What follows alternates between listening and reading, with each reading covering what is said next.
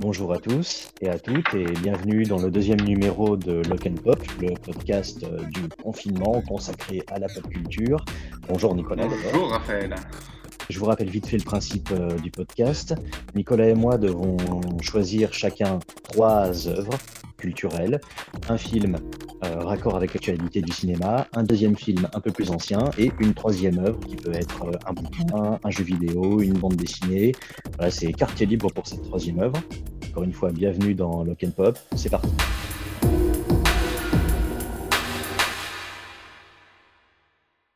Aujourd'hui, je vais parler d'un film euh, qui est sorti en septembre 2019 euh, dans une indifférence quasi générale.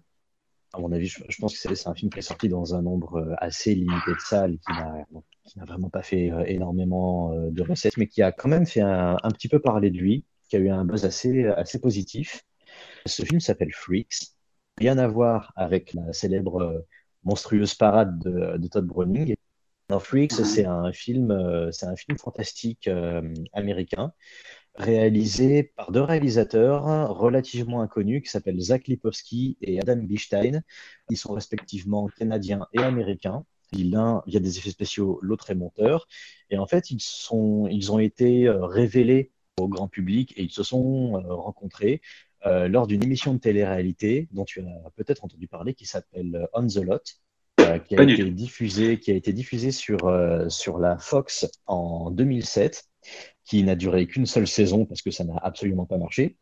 En fait, il s'agissait d'une euh, d'une émission donc de, de télé-réalité produite par Mark Burnett et Steven Spielberg, qui avait pour but de découvrir des talents du cinéma. Donc, on avait plusieurs candidats triés sur le volet. Chacun devait réaliser un petit court métrage et euh, les, meilleurs films étaient sélectionnés euh, et leur réalisateur avec pour euh, être de potentiels finalistes. Ce qui s'est produit pour Zach Lipowski et Adam Bistein. Et donc parmi le jury, on retrouvait des noms comme, comme Carrie Fisher, Michael Bay, Wes Craven, Gary Marshall, etc. Et donc Putain, classe. C'est ça, exactement. Et donc Lipowski et Stein figuraient parmi les scénaristes de, de cette émission.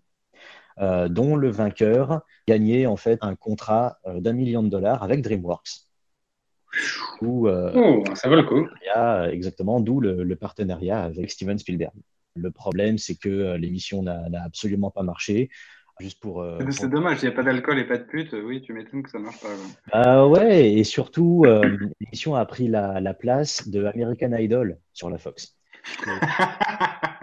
et les chiffres, il me semble, je pense que l'émission a réuni à peine 40% de l'audience de American Idol.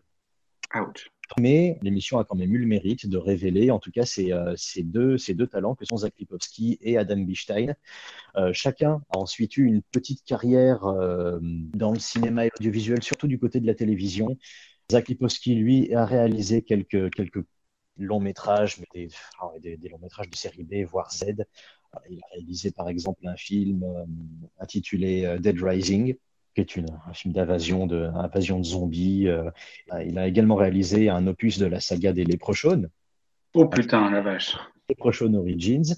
Et il a travaillé sur quelques courts, euh, programmes pour la télévision. Adam Bistein, lui, a eu une carrière peut-être un petit peu plus prolifique puisqu'il a, il a réalisé euh, quelques épisodes de séries télé, d'émissions de télé. Également, il a été réalisateur pour le, le show de Jimmy Kimmel aux États-Unis.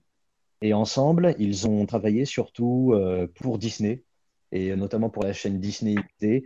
Ils ont réalisé des épisodes de, séries et de séries pour enfants, euh, et ils ont également réalisé des épisodes d'une adaptation live du dessin animé Kim Possible. Oh putain la vache. Oh merde, c'est avec la petite nana de, euh, de Spy Kids, non? Pas Je ne sais pas, il faudrait. Aïe, aïe, aïe, en tout cas, c'est ce apprendre qu'il y avait une version live action du dessin animé Kim Possible. J'ignorais complètement sur Disney XD. Donc voilà, chacun se fait un petit nom, en fait, euh, une petite carrière, euh, surtout en télévision. Et en 2018, ils sortent leur, euh, leur premier long métrage réalisé ensemble, qui s'appelle Freaks, qui se fait surtout connaître, en fait, en festival. il est projeté pour la première fois au Festival de Toronto. il va faire, je crois, à peu près une quarantaine de festivals et il va notamment se faire remarquer en France, puisqu'il est projeté aux Utopiales à Nantes, si je ne dis pas de conneries, et au Paris International Fantastic Film Festival, le PIF. festivals dans lesquels il remporte le prix du meilleur film et le prix du public. Donc le film a quand même réussi à acquérir un petit peu de notoriété grâce à ça. Il sort donc euh, en salle aux États-Unis en septembre 2019, mais paradoxalement, et euh, malgré le fait qu'il ait, qu'il ait été primé dans des festivals français, il ne connaîtra pas de sortie en salle euh, en France. Donc il sortira directement en VOD en janvier 2020. Le budget n'a pas été rendu public, mais le film récolte, attention, tiens-toi bien, 335 000 dollars dans le monde. Oh merde, c'est sa famille qui allait le voir. Oh, c'est chaud. c'est un, un, petit peu dommage. C'est un film fantastique qui se passe de nos jours et qui raconte l'histoire d'une gamine euh, qui, est, qui vit avec son père et qui est en fait enfermée, euh, enfermée chez elle. Son père euh, exerce une autorité assez stricte sur elle et l'interdit absolument de sortir et voire même de, de, regarder par la fenêtre. Quoi. Donc on est euh, voilà, on, commence sur un sur un postulat euh, qui rappelle un peu l'horreur familiale. Euh, le père est incarné par Emile Hirsch, donc on a vu notamment dans dans Into the Wild entre autres. Donc on suit cette cette gamine en fait qui a un comportement d'enfant qui est qui est extrêmement curieuse et qui va chercher en fait progressivement à défier un petit peu l'autorité de son père. Son père n'est absolument pas violent avec elle, mais il est assez assez autoritaire mais on sent qu'il essaie de protéger sa fille d'une menace extérieure, en fait. S'il ne veut pas qu'elle quitte la maison, c'est parce que dehors, il y a euh, potentiellement euh, un danger qui les guette. La seule chose qu'on sait sur le monde extérieur, c'est qu'il y a un, marchand de glace un petit peu inquiétant qui rôde autour de la maison. Et évidemment, un beau jour, les événements vont l'amener à sortir de chez elle et à découvrir le monde extérieur.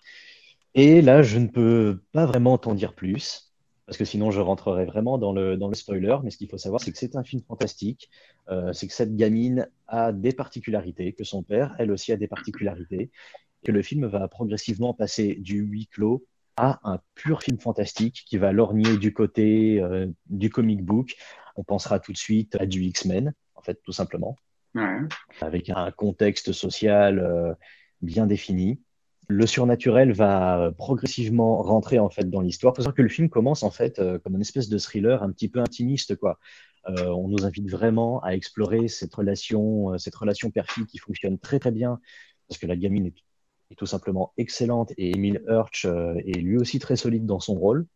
Donc on a vraiment voilà, une sorte de, drame familial dans les, dans les premiers instants du film et on va bifurquer ensuite sur, sur du fantastique et on va avoir une véritable proposition d'univers si je devais chercher un, comparatif, c'est, je citerai en fait un film qui est sorti il y a trois, trois ou quatre ans, un film de Jeff Nichols qui s'appelle Midnight Special. Ah, Michael Shannon. Avec euh, Michael Shannon, comme tous les films de Jeff Nichols, que je vous recommande euh, beaucoup, euh, Midnight Special, si vous l'avez pas vu. Il y a Adam Driver aussi, si je me souviens bien, dedans, et, et Joel Edgerton. C'était vraiment un très très bon film. voilà, dans, dans la relation en fait d'un parent et de son enfant, tous les deux marginalisés, qui doivent fuir quelque chose. Le film est très très bien parti pour être vraiment extraordinaire. Le truc, c'est qu'il a, à mon sens, les, les défauts de ses qualités. Je m'explique. L'univers fantastique qu'il nous propose est vraiment très ambitieux.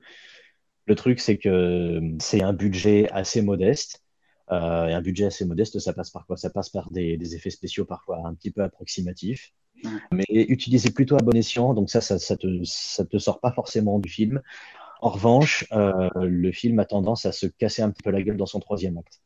C'est-à-dire que dans, dans, son troisième acte, il épouse complètement son univers surnaturel et ses ambitions surnaturelles au détriment en fait de, de la relation qui unit euh, ben, le père, la fille et ce troisième personnage qui est le, le, le vendeur de glace ce qui était pourtant le cœur de l'intrigue au départ. Au ouais, ce qui est dommage, parce que c'est vrai que quand tu as un budget un peu serré, euh, tu essaies au contraire d'aller plus dans le personnage pour éviter de, de montrer Exactement. un maximum. Ouais.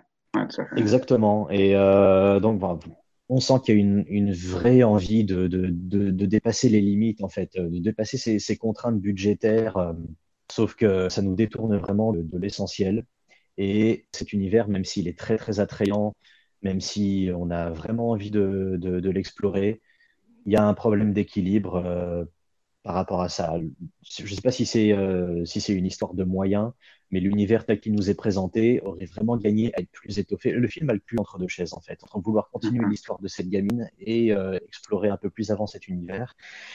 Le problème, c'est qu'il essaie de faire les deux à la fois. Et dans le troisième acte, en tout cas, ni l'un ni l'autre ne fonctionne vraiment. Ah, c'est un petit peu dommage et ça a tendance à niveler un petit peu le film par le bas. Euh, on enchaîne à la fois les incohérences pardon, dans l'univers euh, qui nous est présenté et aussi dans le, caractère des personnages. Donc voilà, je pense que le, film est un petit peu dépassé par, euh, par ses ambitions, mais c'est très rare d'avoir un, film, d'avoir des personnages aussi bien écrits, avec de, très très belles relations entre eux.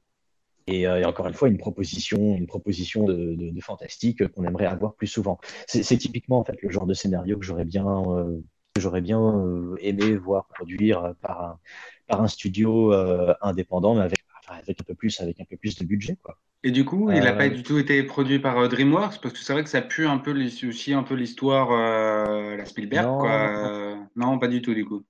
Non, il n'a pas été produit par DreamWorks. Alors, j'ai essayé de, de, trouver le, studio. C'est des studios vraiment euh, indés. Euh, je pense pas qu'il y ait de major derrière. En tout cas, j'ai pas vu de, de nom de major. C'est con parce que là, je vois en, en personnage, je, me doute euh, du coup à travers ton, ton pitch que c'est euh, que c'est lui le, vendeur de glace. C'est Bruce Dern quoi. Ils ont réussi à avoir Bruce Dern. Euh, c'est ça exactement. C'est Bruce Putain, c'est bon ça. Qui est très très bon, très, très bon dedans, qui, qui, est, qui est une figure assez. encore une fois, je, je, peux pas vraiment spoiler, mais qui est, qui est une figure très très ambiguë dans, dans, le film. Une sorte de méchant. Enfin bref, je, je te dirai rien dessus. Mais, euh, mais c'est vrai que son, son, personnage est très très intéressant et c'est la, troisième, euh, la troisième figure familiale en fait. Emile Hirsch, la gamine et Bruce Dern vont vraiment former euh, le, cœur du film en fait. Et une bonne partie du film va se, construire sur la relation qui les unit avant, comme je te dis, de, passer vraiment, d'épouser vraiment la, proposition fantastique et d'aller à fond dedans, ce qui, va apporter évidemment son, son, son. Euh, mhm. Attends, j'essaie de voir un petit peu. Il n'y a pas de problème. C'est vrai que quand tu me piches le truc, Emile Hirsch, moi je suis pas un grand fan. J'ai jamais été un grand grand fan. Mais quand as Bruce Dern, euh, que euh, bah, pour certaines personnes le connaissent parce que c'est c'est Tarantino qui l'a un peu sorti de sa, sa, retraite avec les huit salopards, mais c'est vraiment un, un acteur extraordinaire. qu'on a pu voir dans les banlieusards, mm. Nebraska Ouais, voilà, Nebraska. Enfin, c'est vrai qu'un mec extraordinaire. Alors qu'Emile Hirsch, ouais, j'ai toujours du mal à le voir en père de famille. Je trouve qu'il a toujours l'air d'avoir d'être un gamin de 17 ans, mais euh, petit à petit, il faut, que je me, faut que je me mette dedans. Mais écoute, c'est pas, euh, c'est pas un acteur que j'aime plus que ça non plus. Enfin, je, veux dire, je l'aime bien dans Into the Wild, même si je, je suis pas, je suis pas hyper fan, hyper fan du film, mais euh, mais non, je, l'ai toujours trouvé. Ouais, il, est, il est naturel, si tu veux. En revanche, en père de famille, ça, marche plutôt bien. Il, ne porte pas le film uniquement sur ses épaules, mais en tout cas, il, a, euh, il a les épaules assez larges en fait pour, euh, pour au moins, euh, au moins rendre cette relation crédible. Tu penses quoi des deux réels? Tu crois qu'ils vont faire un truc bien par la suite ou qu'ils vont se retrouver à faire Kim Impossible 2 Et écoute, moi j'espère, j'espère qu'ils vont, qu'ils vont poursuivre dans cette voie avec euh, un petit peu plus de succès. Il faut, euh, espérer en fait que les distinctions euh, qu'a reçu le film leur, permettent en fait de, poursuivre, leur carrière. Il faut dire un truc aussi, et tu parlais de DreamWorks. tu pourrais aussi le rapprocher en fait des productions. C'est le genre de film que tu peux rapprocher des productions Amblin. Et c'est-à-dire que le film a un petit peu été marketé comme une sorte de Stranger Things c'est le genre de film un petit peu, un petit peu d'actualité, quoi. En tout cas, qui surfe un petit peu malgré lui sur la vague euh, nostalgie des années 80, euh, enfin, sur la vague des films fantastiques avec des enfants en vedette, tu vois. Ouais, je vois Donc, euh, les Stranger Things, Midnight Special était, était un petit peu dans cette, dans cette vague-là aussi, même si je trouve que Midnight Special est, bien meilleur qu'un Stranger mmh. Things, en tout cas. oh mon dieu, oui, bien sûr. Oui, en tout cas, c'est pas, euh, contrairement à un Stranger Things ou quoi, c'est pas un film qui incite à la nostalgie, mais il mm-hmm. s'inscrit vraiment dans cette, dans cette tradition voilà, de, de, de films fantastiques euh, mettant en scène des, des, des, enfants en tant que personnages principaux. Euh, et c'est d'ailleurs une, une, une, des vraies, vraies, vraies forces du film. Euh, il y a un truc qu'on pourrait complètement opposer à Stranger Things, je pense que c'est le truc qui marche le moins dans Stranger Things, c'est le, le fait de clairement épouser le point de vue d'un enfant Parce que cet enfant, c'est avec, euh, c'est avec lui ou avec elle plutôt qu'on va être, être introduit à cet univers. Et elle a un véritable regard enfantin. Elle a, et elle a un comportement d'enfant. Ça, ça, veut dire que euh, elle va être à la fois émerveillée, effrayée, elle va faire passer ses émotions avant son, son raisonnement. Certaines de, certaines de ses décisions euh, sont complètement impulsives. Euh, et donc voilà, le, le, le, personnage est vraiment écrit comme un enfant et est crédible, euh, chose que, que je, qui fait affreusement défaut, euh, je trouve, enfin à mon sens, à une série comme Stranger Things, où on a des, des, des, gamins qui pensent comme des, comme des geeks de 40 piges, tu vois. C'est ça, oui. Je vois tout à fait. Donc, Donc, euh, donc voilà, son personnage principal, c'est euh, une des plus grandes forces du film. Et j'ai rarement vu, encore une fois, euh, un, un, enfant écrit avec, avec tant de justesse et, et voilà, qui n'est jamais tête à claque. Ça, c'est très, très, très bien, qui est très, très, très bien dirigé. Elle a un côté un petit peu candide. Elle a du mal à, à prononcer certains mots, tu vois. Enfin, elle a vraiment une diction d'enfant, tu vois. Ah, ce, qui, ce, qui a, ce, qui, apporte encore plus euh, d'authenticité, je trouve, euh, au personnage. Je pense qu'elle parle vraiment comme ça. Je pense pas qu'elle qu ait été dirigée comme ça. Mais, euh, mais en tout cas, comme, comme vecteur d'émotion et comme porte d'entrée à cet univers, c'est absolument remarquable. Ça me donne envie, ça me donne envie. Ah, mais c'est vraiment c'est une très très très bonne surprise. Mais encore une fois, je suis ressorti de ce film vraiment frustré parce que c'est un très bon film, euh, mais il y a vraiment un grand film qui se cache dedans. Oh merde, est-ce qu'on va utiliser le terme mi-figue, mi-raisin Vraiment Non. non, parce que mi-figue, mi-raisin, tu vois, c'est moyen, tu vois, on est vraiment dans, dans le truc mitigé. Là, euh, là, c'est pas mitigé du tout. Je pense que c'est vraiment un, vraiment un, film à voir. C'est le genre de film fantastique qu'on aimerait euh, voir produit par des, enfin que, que les majors ne produisent plus en fait, tout simplement. Et pourtant, il y a des trucs qui marchent bien aujourd'hui. Il y a du super-héros, il y a du contexte social, il y a euh, du Stranger Things ou euh, du, du, Amblin-like en quelque sorte. Je sais pas trop co comment, comment dire ça. Mais voilà, c'est des trucs qui marchent ailleurs qui sont combinés ici, mais pour une raison ou pour une autre, euh, là, ça n'a juste euh, pas pris, alors que le, le, film, encore une fois, est, est, très très bon. Bon, ça n'a pas dû coûter très cher. Au pire, euh, c'est une super visibilité avec tous les prix qu'il a, qu'il a réussi à, à glaner. Au moins, c'est un. Ouais, ouais, c'est voilà, un bon que... truc pour ses réels, quoi. C'est ça, je pense que c'est très bien que le film se soit fait remarquer en festival et qu'il ait remporté des prix. Il a vraiment remporté pas mal, euh, pas mal de prix. Je pense que c'est tout bénéf pour eux. Euh, voilà. Maintenant, est-ce que ça va suffire à, à, les faire poursuivre dans cette, euh, dans cette voie euh, J'en suis pas sûr. En tout cas, je l'espère euh, très, très, très, très sincèrement. Bah, conseil, tu signes pas avec, la, avec, euh, avec DC et tout va bien se passer, il n'y a pas de problème. Oui, oui, non, faut, faut pas qu'on leur confie un, un film de super-héros ou quoi, mais bon, je pense qu'ils sont, ils en sont pas, ils en sont pas encore là, quoi. C'est vraiment un premier film à deux. Euh, mais, euh, mais, voilà, donc Freaks de, de Zach Lipowski et Adam Bistein, je vous recommande ça très, très, très chaudement. Si vous aimez, euh, si vous aimez les films fantastiques, si vous aimez les X-Men, euh, si vous aimez les enfants, je sais que c'est pas toujours le cas, mais voilà. Pourquoi tu dis ça Je ne sais pas. yeah, freaks. Ok, parfait. Euh, donc, euh, bah, Nico, je vais te laisser euh, te parler de ton, enfin, je vais te laisser parler de ton premier film. Ouais, Underwater, donc sorti cette année, euh, totalement ignoré par le public et par une partie du, des critiques. J'ai pas vu beaucoup de critiques dessus, euh, ce qui est bien dommage. Donc, Underwater, alors il est sorti sous le giron de, de Feu, la Fox qui n'existe plus maintenant, euh, racheté par, euh, racheté par. Disney. Euh, le film est emmené par Kristen Stewart, Vincent Cassel et malheureusement TJ Miller. ouais, ouais, ça craint. le film est réalisé par William Bank. Je ne sais pas si vous le connaissiez, alors il est, il est toujours en vie, mais et en fait, il a réalisé un super petit film qui s'appelle The Signal, qui est sorti en 2014, qui est un petit film de SF qui qui, ouais, qui, qui est hyper sympa euh, et qui vaut vraiment le coup de le mater. Et donc là, c'est son deuxième film euh, sous la Fox. Donc euh, il a eu un petit budget 60 millions quand même, ce qui est, ce qui est pas si mal. Et ouais, non, clairement, ouais, ouais. euh, petit à petit, le, le mec augmente de budget en budget et euh, surtout avec le, le cast qu'il a, qui est, euh, ouais, c'est Kristen Stewart, quoi. Il faut, euh, il faut se la taper. Et T'aimerais bien, hein ouais, ma femme est Ouais, Euh, et donc, du coup, le film reprend en fait le- les cadres de la série B, euh, des films des années 90, euh, que nous, on aime bien. Donc, c'est Mhm. euh, Un cri dans l'océan, euh, Le. Léviathan.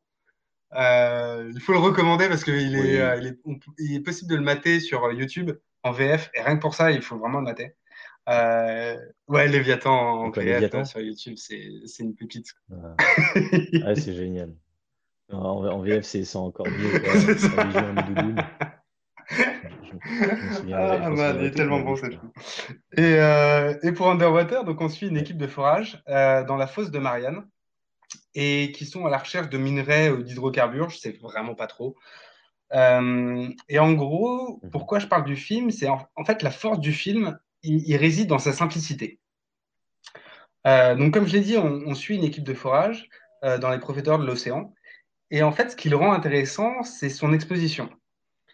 Euh, cette fois, il n'y a pas de présentation du lieu ou, des personnages. Euh, là, on est tout de suite propulsé dans, le film euh, par une explosion de dingue qui survient dès la première minute du film. Et, là, on, suit en fait le protagoniste principal, qui est Kirsten Stewart, et qui est d'ailleurs qui est très très très bonne dans son implication, dans le dévouement que qu'elle balance dans, son rôle. Euh, elle tend un peu vers le, côté cosplay un peu cheap de Helen Ripley. Euh, mais en fin de compte, elle apporte euh, ce côté un peu nihiliste qu'elle a dans chaque rôle. Je sais pas si c'est dans sa gueule, sa, façon de jouer, mais elle a toujours ce côté nihiliste qui est très bien retranscrit dans le film, je trouve. Je pense qu'il y a eu beaucoup de conversations en pré-prod sur, avec le scénariste parce que elle a le côté euh, euh, son personnage est, mis en valeur sur le fait que elle ne, elle, dans le principe du verre à moitié plein ou à moitié vide, euh, elle c'est toujours à moitié vide et tout son personnage joue là-dedans. Et, je trouve ça intéressant. C'est un peu cosmétique, mais ça vaut vraiment le coup de. C'est toujours intéressant d'apporter ce genre de choses. Ben, de toute façon, bon, je sais que c'est un aspect qui t'a, que, tu as bien sûr pas mal retenu du, du film, c'est qu'elle traverse quasiment tout le film en petite tenue. tu me connais bien. Et, euh, et t'en parleras certainement euh, mieux que moi, mais c'est vrai que bon, elle, elle est pas, enfin moi je trouve qu'elle est pas forcément sexualisée dans le dans le rôle.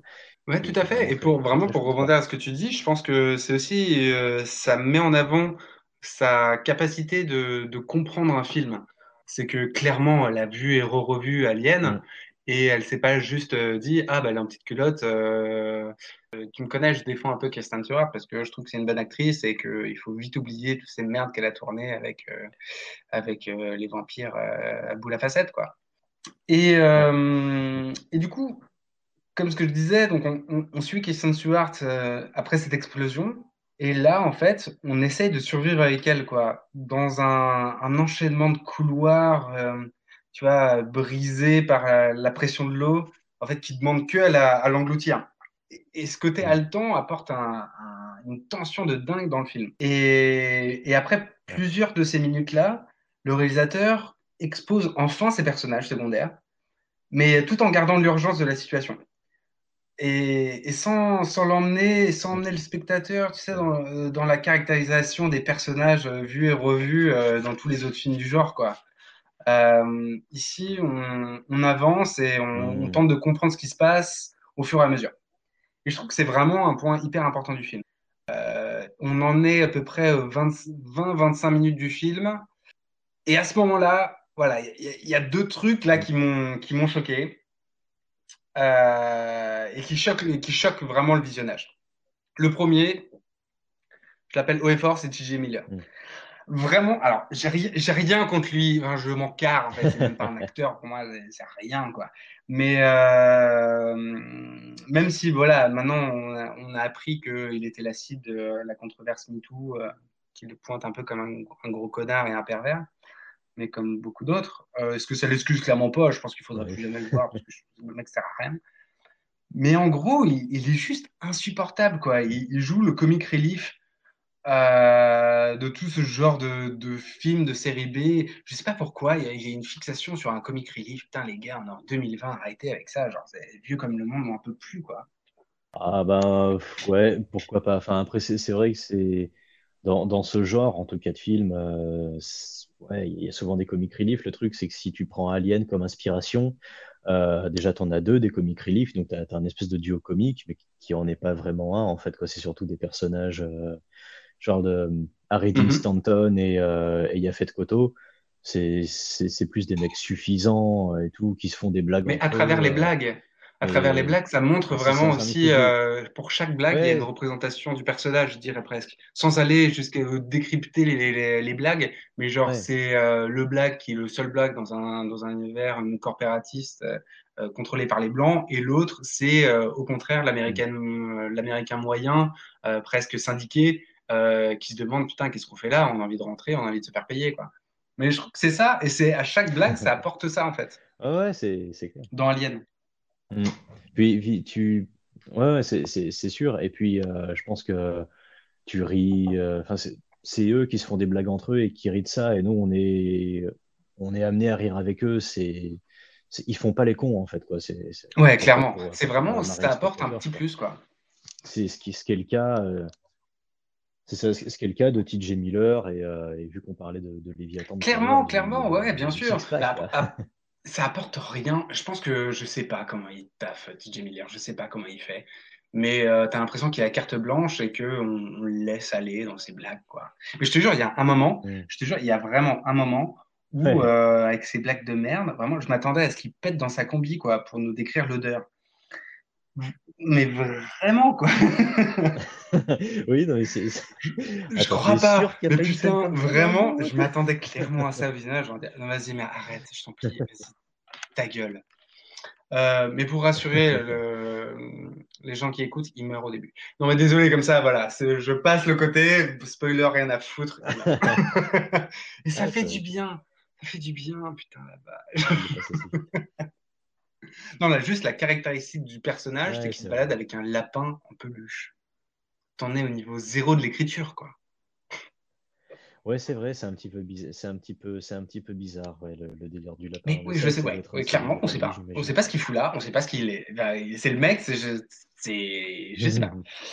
Et euh, donc, c'était TJ Miller, mon premier point. Et le deuxième point, clairement, et on est d'accord parce que je sais qu'on a regardé le film, on l'a pas regardé ensemble, on l'a regardé.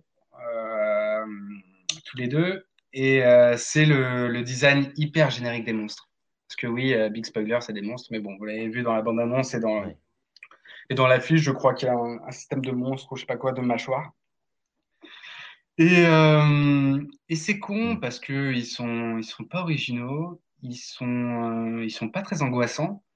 je trouve que ils sont pas filmés au début, alors c'est ça. Alors euh, après, c'est c'est fait les dents de la mer, quoi. On le montre pas et c'est ce qui nous fait peur. Je trouve que là, pour le coup, ça marche plutôt bien euh, parce que euh, William Bank, le réal, arrive à vraiment à, à faire ressentir un maximum de tension dans la tension et c'est ça qui est intéressant. C'est jouer sur la claustrophobie, sur une explosion sous-marine, comment tu survis et en plus il y a des il y a des trucs bizarres qui se passent. Ça marche mais dès qu'on les voit, ça marche plus parce que c'est des monstres qu'on a déjà vus euh, partout, quoi. Ils, ils sont clairement pas euh, intéressants en termes de design. alors, euh, quand je regardais un peu, je me suis renseigné sur le film. Lui, il avait une autre vision des monstres. Est-ce que c'est un manque de moyens, un manque de flemme? Peut-être, ouais. Mm-hmm. Mais ça excuse en rien. C'est que c'est dommage. C'est clairement dommage. Faudrait voir un peu, j'imagine les différents, euh, si, si, on peut pas trouver des concept art, en fait, euh, de, de, différents, euh, différents designs, en fait, que, mm-hmm. que les monstres auraient pu avoir. Je suis en train de chercher ça en même temps. Je trouve que c'est des trucs un petit peu à la Cthulhu, mais ça reste dans le, ça reste dans le même délire.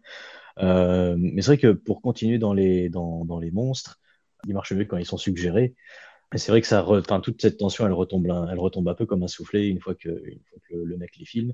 Euh, mais malgré tout, euh, mais bon, là, je vais à barrière à spoiler, euh, mais je j'en dirai pas plus. Il y a quand même une grosse surprise à la fin, une très grosse, grosse surprise en termes Ah de ouais, alors pour le coup, je te rejoins parce que c'est euh, Lovecraft, quoi. C'est, euh, je la trouve juste extraordinaire, ça, ce, ce- monstre de fin, euh, un peu en mode final boss, euh, c'est une petite tuerie, quoi. Et, et- mais après, en plus, c'est vraiment dommage parce que euh, les monstres créent la mythologie, quoi. Et, euh, et là, ils en font rien. C'est comme si le, le, Mm. en fait, le réel s'était dit, euh, et c'est un parti pris peut-être, de dire que les personnages euh, humains, donc nos protagonistes, sont peut-être plus importants, ce qu'ils traversent est peut-être plus important que les monstres réels. Je sais pas, c'est un parti pris, je pense, mais euh, ça méritait vraiment plus de travail sur les monstres, on est d'accord. Hein, ça, et puis ça interdit aussi, bon, te- tous les films comme ça ne peuvent pas être aliens, c'est c'est clair, mais ça, ça interdit aussi quelque part le fait que tu puisses euh, tisser un lien, en fait, en- faire un parallèle entre le personnage et, euh, et la créature. Dans, dans Alien, euh, tu passais ton temps à suivre une, une replay, euh, enfin qui finit euh, limite à, à poil Clairement, devant ouais, bien un, sûr. devant une espèce de phallus géant, quoi.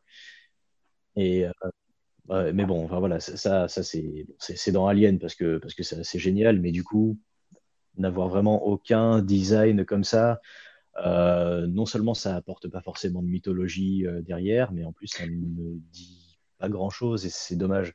Quand dans ton film de monstre, le monstre ne dit Ouais, ouais, je suis tout à fait d'accord avec toi. C'est vrai qu'en euh, clairement, c'est euh, la représentation du phallus, mais parce que j'ai l'impression, mais comme Predator, Mm, euh, pour revenir un peu dans le monde, dans le série B, film de genre, c'est que euh, le monstre est, est réfléchi à- en amont pour soit dire quelque chose euh, sur notre société, ou soit dire quelque chose dans l'univers dans lequel il est.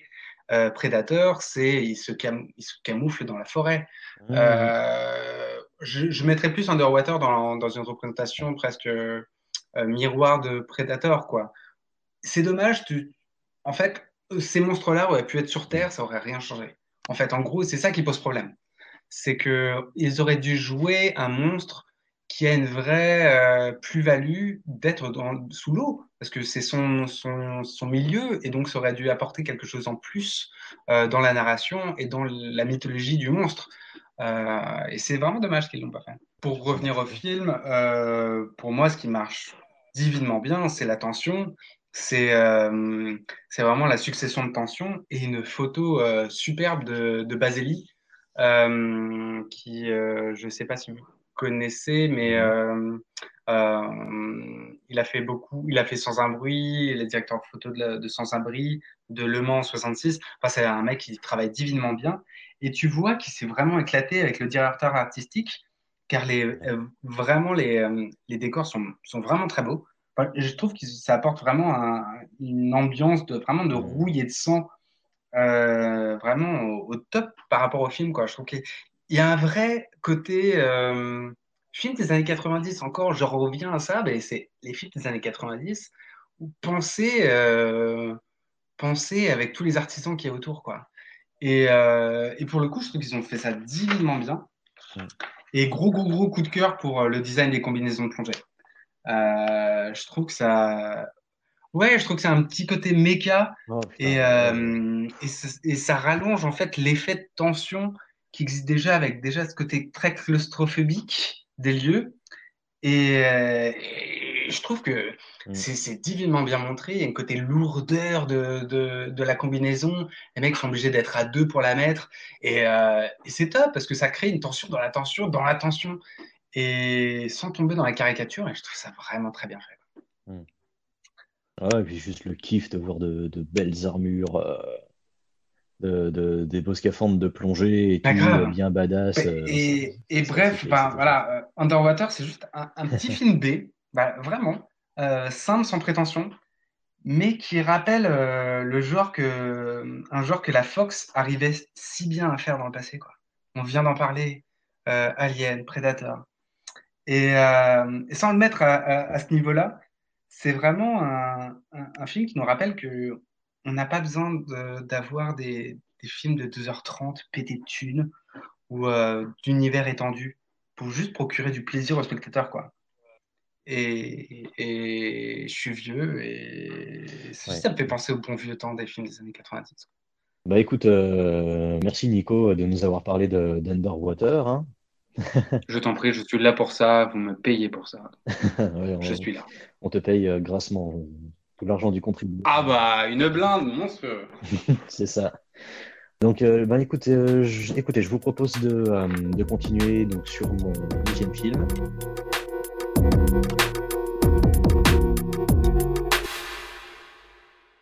Avant de vous parler de mon deuxième film, je vais vous faire une petite confession. Ça fait à peu près deux ans que je voue un espèce de culte un petit peu bizarre à Sylvester Stallone. Euh, depuis... comme tout le monde. Comme tout le monde. Comme tout le monde, je ne sais pas, mais en tout cas, depuis que j'ai vu le premier, euh, le premier opus de la saga Rambo, que j'ai absolument adoré, qui, est euh, quasiment instantanément devenu un de, mes, un de mes films de chevet, ce qui arrive assez, assez rarement, tu vois, genre de voir un film et euh, tu ne t'y attends pas et tout d'un coup c'est un coup de matraque dans la gueule en fait tu vois. Euh, c'est l'effet que m'a fait en tout cas le, premier Rambo. Depuis j'ai regardé pas mal de films avec euh, Sylvester Stallone des bons et des moins bons. Arrête ou maman va tirer par exemple. Ça tu vois j'ai pas j'ai pas encore osé. Mais, mais justement j'ai décidé donc de vous parler aujourd'hui d'un film avec Sylvester Stallone mais pas réalisé par Sylvester Stallone, qui est sorti en 1989 et qui s'appelle Haute Sécurité. Oh là là là là, tu fais, là, tu donnes des, oui, c'est magnifique. Donc Haute Sécurité, euh, Lock Up, euh, réalisé par, euh, par John Flynn, est sorti en 1989. Évidemment, moi, je vous parle de ce film euh, surtout pour parler de, Sylvester Stallone et euh, d'où il en est dans sa carrière euh, à ce moment-là. Mais je ne peux pas évoquer Lock Up en fait sans vous parler de son réalisateur qui est quand même un très très gros nom. Donc le réalisateur c'est John Flynn. Pour, pour vous la faire très courte, en gros, John Flynn c'est non moins qu'un disciple du réalisateur Robert Wise. Donc Robert Wise, très très grand nom de, de, l'âge d'or d'Hollywood, enfin très très grand nom du, cinéma hollywoodien, qui a réalisé notamment Le jour où la Terre s'arrêta, West Side Story, euh, La canonnière du Yangtze ou euh, The Sound of Music, La mélodie du bonheur, pour ne citer que quelques-uns de, ses films les plus connus. Il a également été monteur sur, sur le Citizen Kane de d'Orson Welles. Voilà, rien que ça. Et également script sur West Side Story. mais John Flynn, au-delà d'être euh, d'être le disciple de Robert Wise. C'est également un cinéaste qui s'est fait connaître euh, en 1977 avec un film qui s'appelle Rolling Thunder, qui raconte l'histoire euh, d'un vétéran de la guerre du Vietnam dont l'enfant et la femme se font, se font assassiner et qui va chercher à se venger dans, les grandes lignes. Et donc, il a propulsé donc, sur le devant de la scène dans, les, dans les années 70 le problème, c'est que c'est un succès qui ne, va, pas durer, puisque dans les années 80, il va enchaîner, euh, les, échecs critiques et publics, dont le film qui nous intéresse aujourd'hui, Lock Up, qui, euh, hélas, euh, a été un échec surtout public, critique un petit peu moins, mais d'après mes recherches, la critique de l'époque n'a pas forcément été tendre non plus avec le film. Donc euh, le, film hein, donc, est sorti en, 1989. Donc là, je suis obligé de vous parler de, Sylvester Stallone et euh, d'où en est Sylvester Stallone euh, à cette époque. C'est voilà, c'est une période où Sylvester Stallone avait clairement chopé le melon. Parce que je sais, il sort du pas forcément de l'échec, mais de la, de la, déception en tout cas que représentait Rambo 3 qui n'a pas eu le, succès, le succès attendu malgré les moyens colossaux qui ont été déployés. Donc, euh, je pense qu'on a une volonté de la part de Stallone à l'époque de revenir à, un personnage un petit peu plus modeste, un peu moins bigger than life. Le problème, c'est que pour avoir vu quelques-uns de ses films dans les, dans les années 90, euh, il y a des tentatives euh, de, de, revenir à quelque, chose d'un peu, plus, modeste, de revenir en fait aux origines de, de ce qui a fait le succès de Sylvester Stallone, c'est-à-dire des personnages de prolo. Lockup en fait partie. Le problème, c'est que son image de guerrier tout puissant à la Rambo va euh, définitivement lui coller à la peau et ne va pas forcément réussir à, s'en dépêtrer. C'est le cas dans Lockup. Ça va être le cas, je pense, par exemple, dans, Tango and Cash ou, euh, ou, ce genre de truc. Et euh, je pense que l'exemple le, plus, flagrant de, cette contradiction, en fait, entre les ambitions de Stallone et son, son, statut à l'époque, ça va être Rocky 5 dans lequel il va essayer de, faire revenir le personnage de Rocky euh, à ses origines, c'est-à-dire euh, dans les rues de Philadelphie. Euh, le problème, c'est que le, personnage de Stallone à l'époque, c'est ce type sans peur ni reproche et vraiment over the top. Et le, film va se planter vraiment à cause, à mon sens, en grande partie à cause de ça. Ah, il a essayé, il a essayé euh, son côté retour au prolo avec euh, Rocky 4 et over, the Top, quoi. Bah, il a essayé de ce côté, ce côté euh, retour aux sources du petit prolo. il est quand même bien. prolo Rocky 4, hein, je pense qu'on en, on en, est, on en est assez loin, quoi. Mais justement, je pense que c'est un truc qu'il avait perdu de vue, il s'en est rendu compte et il a essayé de le, refaire avec, avec le cinquième. Et en tout cas, je pense que c'est aussi dans, dans cette volonté que, s'inscrit, dans cette démarche en tout cas, que s'inscrit euh, Lockup. Est-ce que ce retour un petit peu aux sources va lui permettre de renouer avec le succès? Comme je te l'ai dit, euh, apparemment pas. Mais il faut savoir que la, gestation, la gestation du film a été un petit peu compliquée. Là, je cite Wikipédia, mais j'ai trouvé absolument aucune source qui corrobore en fait euh, cette anecdote. Mais il semblerait que Clint Eastwood et Paul Newman aient été attachés à un moment, à un moment donné à ce film. donc Clint Eastwood dans le, dans le rôle du, personnage de Stallone et euh, Paul Newman dans le rôle du méchant. Mais encore une fois, c'est une information que, je n'ai retrouvée nulle part ailleurs que sur euh, Wikipédia, donc à prendre avec de grosses pincettes. Je vais peut-être euh, vous expliquer un petit peu le, pitch de départ. C'est inspiré de faits réels.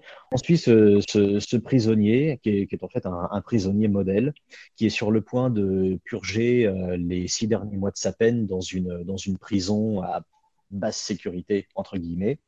Donc, euh, bon, prisonnier modèle qui s'entend bien avec tous ses co-détenus, sauf que quelques, quelques mois avant sa libération, il est transféré, malgré lui, il est transféré de force dans une prison à très très haute sécurité par en fait le, par le directeur de cette prison à haute sécurité, qui est incarné par Donald Sutherland. Et il se trouve que, que ce directeur de, prison euh, a eu euh, une histoire en fait avec le personnage de Sylvester Stallone, Sylvester Stallone, en fait, s'est déjà évadé de prison. Il s'était évadé en fait de la prison dont Sutherland était euh, le directeur à l'époque. En fait. Ce directeur de prison est donc devenu directeur de cette nouvelle prison de sécurité et pour se venger de l'humiliation que lui a infligé euh, Sylvester Stallone par le passé, décide de le transférer de force dans cette nouvelle prison ultra sécurisée avec pour seul et unique but de se venger et de briser à la fois physiquement et psychologiquement le personnage de Sylvester Stallone. Et là, je vais citer en fait euh, une interview donnée par le réalisateur, par John Film, donc euh, en 2005. Ce qui s'est passé, c'est que euh, à la fin des années 80, juste après Rambo 3, Sylvester Stallone avait uniquement une fenêtre assez réduite en fait pour tourner ce film. L'idée en fait de faire de faire un film tiré de cette histoire vraie émerge à la fin à la fin des années 80. Mais comme je disais, Sylvester Stallone n'a que très peu de temps pour pour tourner ce film. Là, je, cite vraiment, euh, vraiment John Flynn. Le film a un studio, une vedette, un metteur en scène, mais toujours pas de, scénario. Donc l'écriture du film est confiée à Jeff Stewart. Jeff Stewart, qui est un scénariste très en vogue euh, à cette époque-là, vu qu'il vient d'écrire, euh, vient d'écrire de cristal.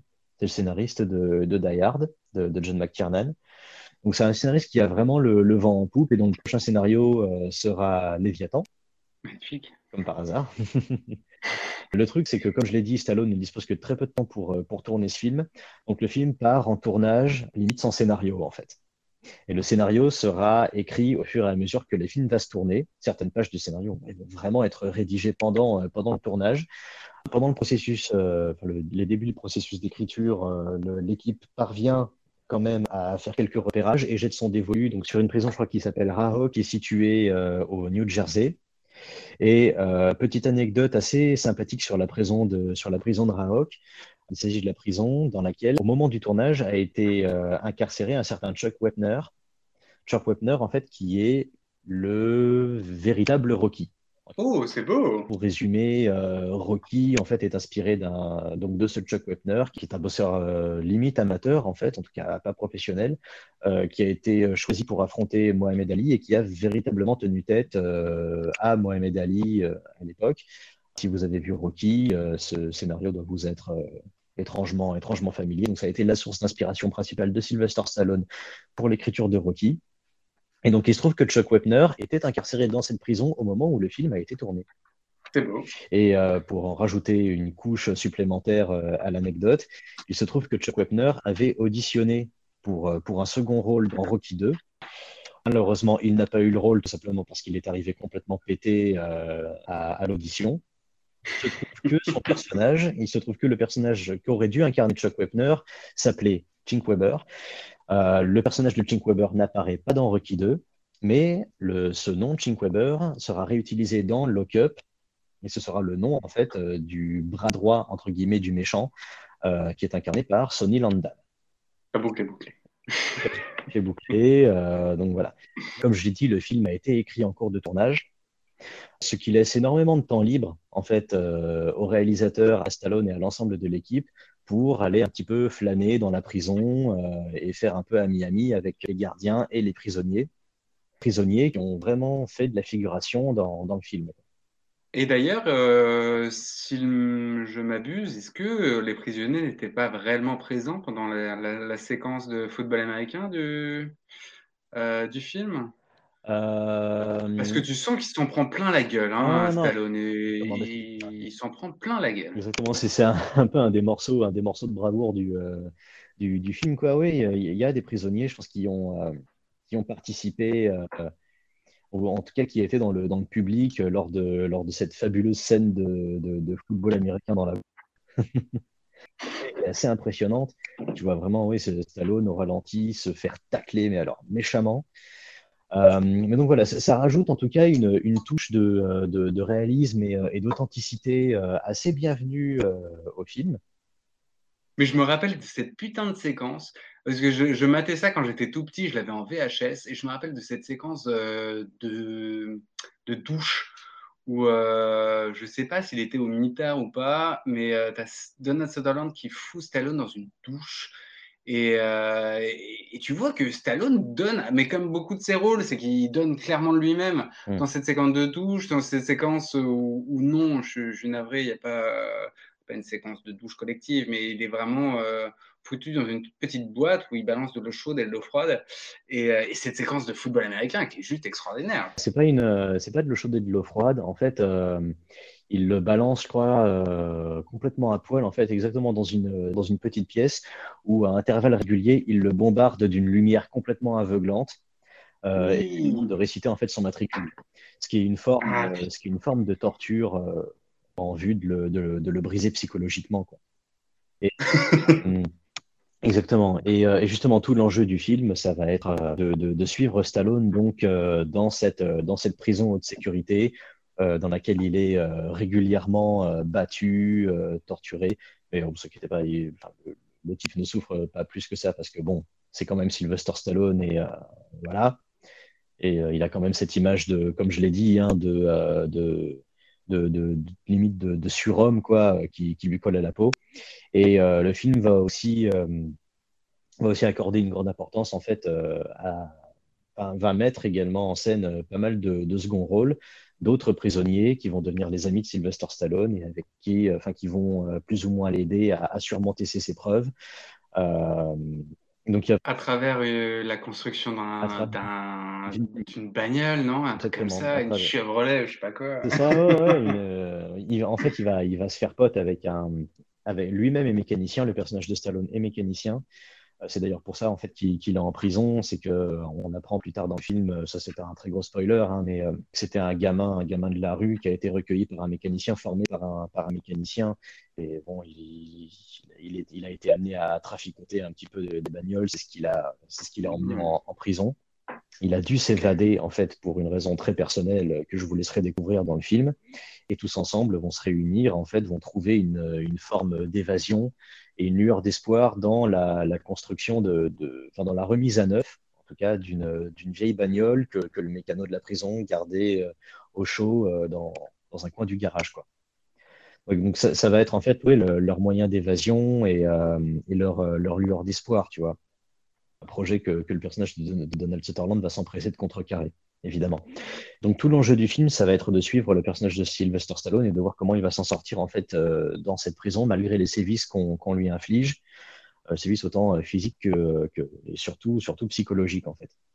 Et c'est ça qui c'est ça qui, est assez beau en fait avec le film, c'est que même si encore une fois c'est quand même un Stallone voilà très sûr de lui, assez infaillible ce qui rentre un peu en contradiction en fait avec le projet du film, ben, on retrouve quand même malgré tout un personnage qui a les pieds sur terre, un personnage pas trop bigger than life, pas trop over the top, tiens.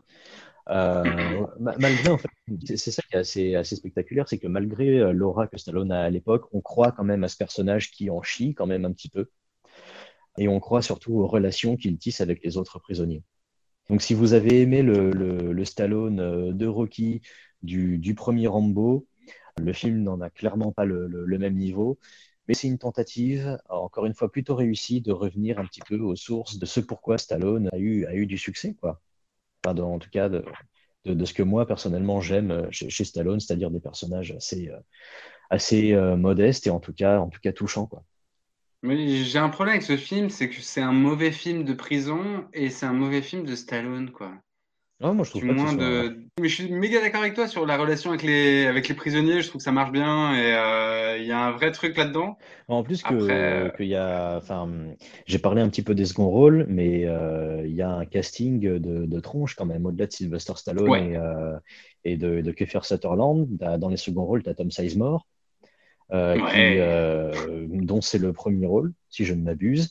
Et tu as aussi euh, le, bras droit du méchant, le bras droit de Kiefer Sutherland, qui est incarné par Sonny Landam, que, mm. que, vous, avez, enfin, que vous avez probablement vu euh, dans le rôle de Billy dans, Predator de, John McTiernan, le, type qui, finit par se scarifier à la, à la machette, euh, qui est un mec complètement mastoc et, d'après ce que je sais, assez instable sur les plateaux de tournage, notamment sur Predator, où apparemment il voulait se, battre, avec, se battre avec tout le monde, et qui là incarne une, énorme brute, en fait utilisé par Kiefer Sutherland pour démolir le, personnage de Stallone et qui est vraiment très très intense dans son, dans son rôle, tout comme euh, Tom Sizemore d'ailleurs.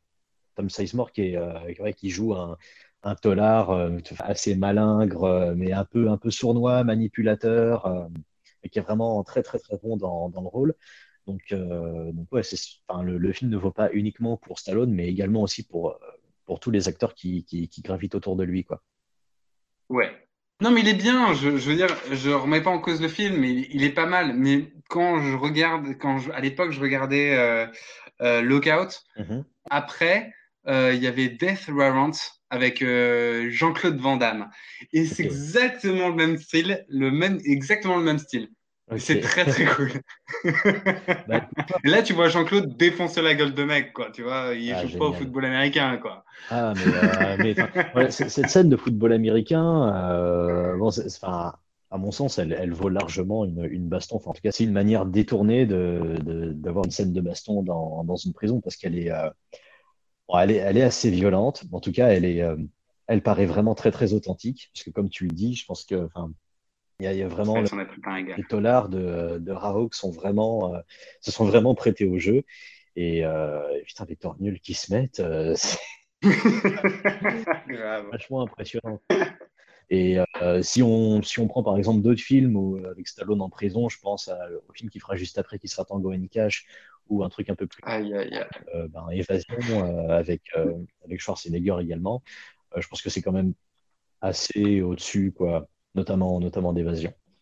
Une belle petite musique, je me rappelle plus de la musique du, euh, de Lockout, mais il me rappelle, je me rappelle d'une petite balade un peu euh, qui revient souvent, un peu mélancolique. Bah, un peu... Oui, c'est, euh, bah, il y a une chanson, il faudrait que je la réécoute, mais il y a une chanson qui rappelle un petit peu. Le film est perçu par pas mal de monde, plus ou moins juste titre. Moi, j'irais pas jusque-là comme une espèce de tentative de refaire, de refaire du Rocky en prison, en fait. Euh, ah même, si, enfin, voilà, le, personnage Frank Leon, voilà, même si le personnage de Stallone qui s'appelle Frank Leon est quand même, à mon sens, assez différent du personnage de Rocky. Enfin, je veux dire, c'est, je retrouve absolument pas le l'underdog, tu vois, euh, qui, est, euh, qui est Rocky. En revanche, tu as des scènes, oui, qui peuvent paraître un petit peu, un petit peu similaires, bah, notamment la construction, la scène de construction de la bagnole est, une, est montée un petit peu comme un, comme un training montage. Euh, d'autant plus que, comme tu dis, la, musique est composée par Bill Conti. Ah, bah oui, clairement, d'accord, ok. Euh, et si tu rajoutes en plus cette, euh, cette, cette chanson qui peut rappeler Eye of the Tiger, si, si, je me souviens bien, ça peut évoquer un petit peu, un petit peu Rocky, mais encore une fois, voilà, c'est peut-être le, résultat de, de, la tentative de Stallone de, revenir un petit peu à ses sources, mais je pense que la comparaison vraiment s'arrête là, quoi. Mais voilà, si entre un Rambo, un Cobra, enfin un Rambo 3, un Cobra et un Over the Top, vous avez un petit peu envie de retrouver le Stallone que vous aimez bien, et que vous avez déjà vu 36 fois les premiers Rocky et, le, premier Rambo, je pense que Lock Up, c'est vraiment un truc, euh, un truc à voir, quoi. Un bon petit Stallone comme ça, euh, honnête, qui mange pas de pain et donc allez-y. Et juste après, vous prenez un, une pilule de Xanax et vous regardez Death Warrant de Vandame et euh, la soirée est bonne. Voilà. Et donc c'était ça, ta, ta troisième, euh, ta troisième œuvre, c'était Death Warrant euh, avec Jean-Claude Van Damme. Non, mais je voulais t'en parler parce que tu sais qui a écrit Death Warrant avec Van Damme? Vas-y, dis-moi. David S. Goyer.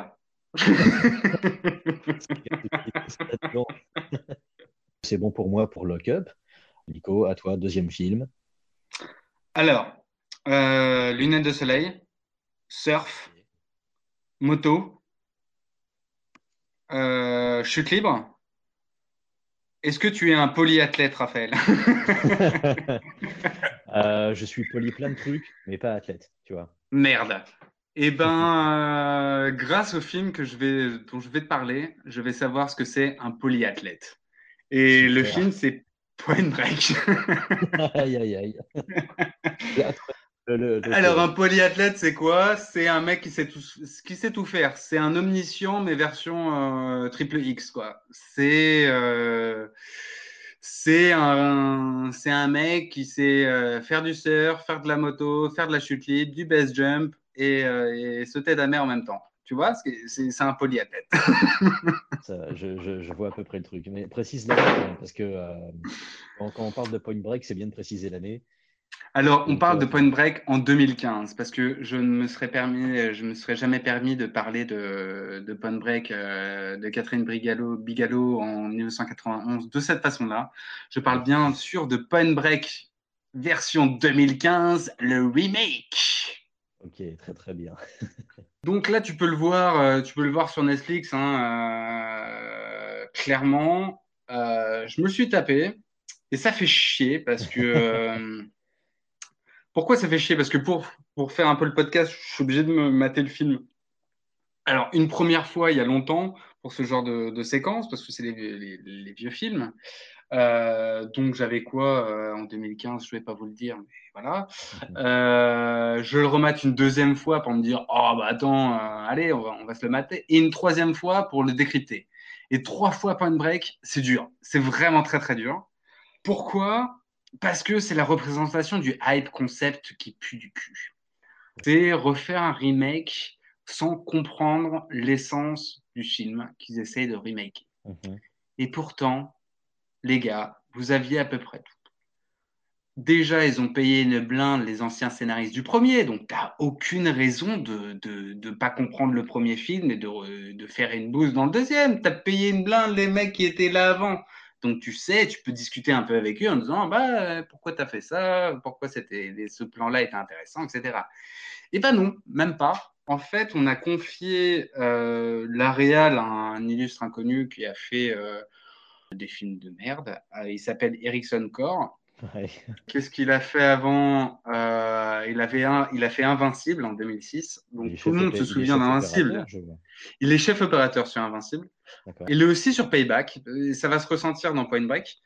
Euh, il a été dans Fast and Furious aussi. Donc voilà, c'est... on est dans le Mantello. Et en fait, c'est un mec, euh, c'est un mec qui est un peu la hype, tu vois. C'est un peu le côté californien, skater il, doit être bien dans les, dans les réunions de, de, prod avec Universal ou autre. Tu vois, il, doit bien montrer, quoi. Ça, c'est le, jeu, le, mec un peu blond qui doit, qui, doit être pas mal. Il doit te raconter deux, trois histoires de surf juste avant de venir à la, réunion. Mais du coup, euh, on lui confie ça. Je sais pas pourquoi, je sais pas avec qui, qui, l'a fait pour, euh, pour se faire ça. Alors, c'est le même studio qui a fait bien sûr Point Break.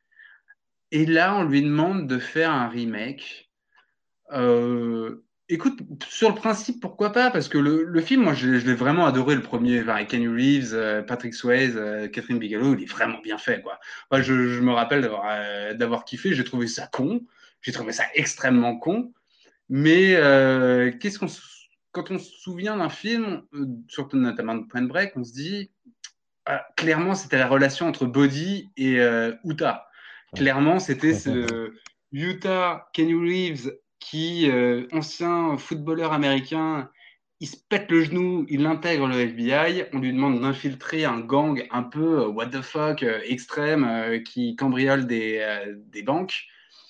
Là, il y a l'un de ses partenaires qui est juste extraordinaire, c'est Gary Busey. Je sais pas si vous connaissez, mais putain, c'est le mec le plus what the fuck qui existe sur cette planète-là. C'est Buddy? Euh, Gary Busey. Ah, Gary euh, Busey ou Busey, je ne sais pas comment on dit, mais voilà, c'est l'acteur le plus what the fuck, extraordinaire. Et euh, Gary, euh, son, donc son, son, collègue, a une théorie. Il pense que tous les braquages sont faits par, euh, par des surfeurs. À la recherche de l'extrême, à la recherche de l'adrénaline. Mm. Génial. Donc, on demande à ce petit youpi des euh, euh, anciens footballeurs américains d'intégrer et d'infiltrer, en fin de compte, un, gang de, surfeurs pour glaner des informations. Voilà, c'est le principe de base du film. Et qu'est-ce qu'on ressent de tout ça? Qu'est-ce qu'on ressort? C'est vraiment la relation entre Buddy et Utah, donc Ken Reeves et Patrick Swayze, qui est pour moi, alors je vais mettre des grands guillemets, excusez-moi de partir dans ce terme-là, mais un peu, un peu crypto-gay, quoi. C'était une manière de, euh, de montrer le, le, bro, la bro connection euh, dans ses extrêmes. C'est euh, l'idée du gourou, l'idée du, du père non présent, aussi l'idée du bro, quoi. Voilà. Qu'est-ce que c'est d'avoir un meilleur pote, quoi? Et à travers les yeux d'une femme, c'est encore trois fois mieux, et de Catherine Bigelow, qui est une putain de réal de ouf. Et bah, et bah, on est en 2015. Et bah, ça marche pas du tout. C'est un film de merde. C'est un bon gros film de merde qui va vous fait perdre 1h40 de votre, de votre vie. Pourquoi? Alors, clairement, on prend un acteur inconnu. Pourquoi pas hein? Pourquoi pas? Clairement pas. Mais là, c'est Luc Brasset. Alors, j'ai dû vraiment rechercher son nom parce que je ne voyais pas qui était cette personne-là. Il a fait deux, trois films pour, euh, notamment avec Selena Gomez, tu vois, donc euh, ça te donne un peu le niveau du mec. Mhm. Euh, je crois que c'est Princesse de mes couilles à Monaco, enfin une connerie comme ça, où il joue un peu le rôle du beau gosse. il a été pressenti pour jouer euh, James Gray, je crois, dans, dans Fifty Shades of Grey, tu vois, un mec, euh, voilà. Christian Grey, tu parles, parce que James Gray, c'est... Oui, non, Christian Grey, pardon, oui, excusez-moi, je ne suis pas un grand fétichiste. Mais en, en, en, gros, je vois.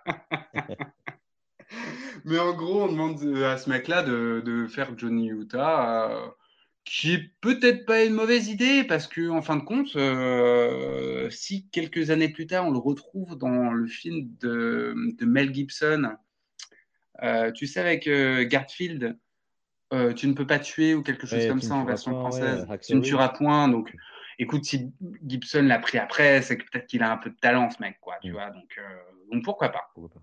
Et après, tu prends Edgar Ramirez je trouve qu'il a une vraie gueule, euh, européen. Euh, il a une gueule, quoi. Il a une gueule, et une façon de bouger, une façon de parler qui vaut vraiment le coup.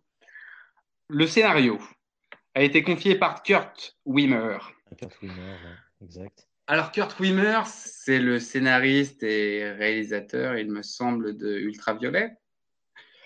Tout à fait. De Equilibrium, de Salt, de Total Recall, pas celui de Verhoeven, euh, l'autre? Mais en gros, c'est un mec, euh, je pense, qui est là juste pour se taper de la coke et pour, euh, et pour rentrer dans les soirées. Et ça l'arrange bien d'être scénariste pour ça, quoi. Parce qu'il fait partie de ces gens-là qui pensent connaître et en fin de compte ne connaissent rien des bases d'une œuvre et essaient de le retranscrire à leur façon. Et vu que c'est un mauvais, bah, c'est mauvais, quoi. Donc en gros, euh, qu'est-ce qui, reste du, de l'œuvre de Bigalo Il reste euh, de super séquences euh, très bien filmées, je dois bien l'avouer, de cascade. Mhm. Donc on a des séquences de surf vraiment magnifiques, des séquences de, de, snowboarding, de, moto vraiment top. Vraiment, c'est la plus-value du film. Sauf que bah, t'es pas con, hein. tu regardes sur YouTube, tu suis, les, tu suis quelques bons gars et tu prends autant de kiff. Je sais pas si tu te souviens du film avec Mel Gibson, la Payback. Euh, Où notre, notre ami de Ericsson Core était cinématographeur dessus. il est gris le film, tu vois, il est, mhm. il pue, il essaie d'être un peu dans l'air du temps, un peu grisâtre et tout. Et là, Manque de bol, il utilisait le même principe sur toutes les séquences de, de stunts, quoi. Donc, en gros, tu te retrouves dans des lieux magnifiques, paradisiaques, sauf que tu fous un putain de, vieux filtre grisâtre dessus, et donc tu prends plus aucun kiff. Après, ça, c'est les volontés de chacun, pourquoi pas. Hein. Tout le monde n'est pas Christopher Nolan. Mais là où, le bas blesse, c'est que les personnages sont extrêmement mal écrits. On reprend un peu le même principe, sauf qu'ils l'ont pris connement. C'est que qu'est-ce que les jeunes kiffent? On se met la peau de d'un prod, euh, d'un prod dans un gros studio. Qu'est-ce que les gens hmm. kiffent? L'extrême, l'extrême, ma gueule. Euh, le surf, il y a toujours, euh, il y a toujours des gens hein, qui vont regarder des films de merde à la, à la triple X. Et vas-y, on va leur en donner. Mais du coup, le postulat qui était très intéressant dans le premier euh, remake, c'était un football américain qui s'intègre dans un univers totalement différent de lui. Hmm c'est euh, une représentation de son temps aussi. Il est sorti en 91 et je trouvais que Kenny Reeves donnait un, petit air un peu youpi. Tu vois, le, petit gars qui représente un peu euh, l'American Way of Life, euh, il veut faire du. Il avait son petit costume, son petit, sa petite coupe avec un peu de gel, et il découvrait un, milieu qui est totalement différent de lui. Le mec vient de Texas et on l'embarque en Californie avec des vagues, avec euh, fumer des joints et foutre torse-poil euh, sur les plages, quoi. Et c'est ça qui mmh. était hyper intéressant.